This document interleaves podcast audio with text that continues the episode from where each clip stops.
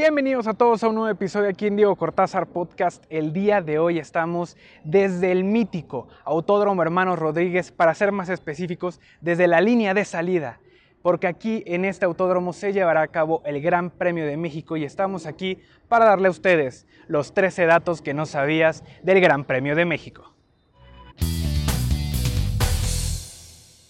El mítico Autódromo Hermanos Rodríguez se inauguró el 20 de noviembre de 1955, teniendo como su primer gran evento, su primera gran carrera, siendo los 500 kilómetros de la Ciudad de México.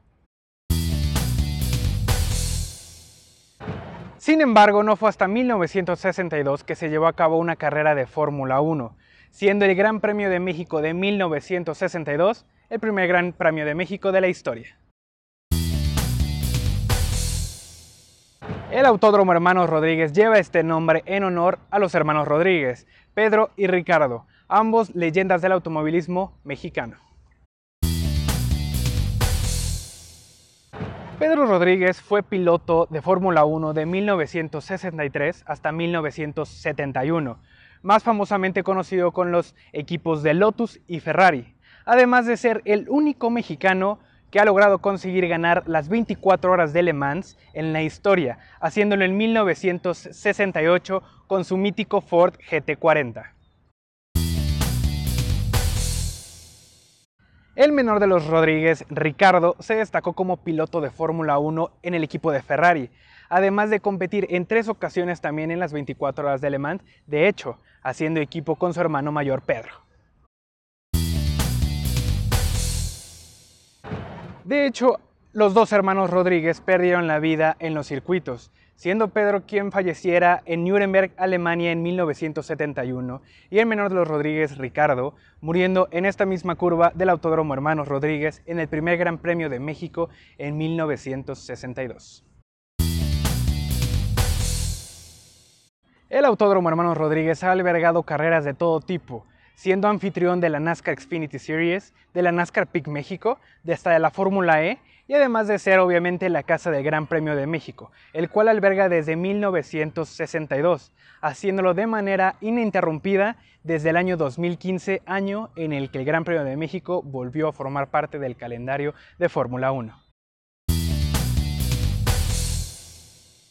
El actual trazo del circuito del Autódromo Hermanos Rodríguez del Gran Premio de México cuenta con un total de 4.305 metros, 17 curvas y un total de 71 vueltas. El piloto escocés Jim Clark es actualmente el mayor ganador del Gran Premio de México, ya que consiguió el título en 1962, 1963 y también en 1967, haciéndolo con el equipo de Lotus.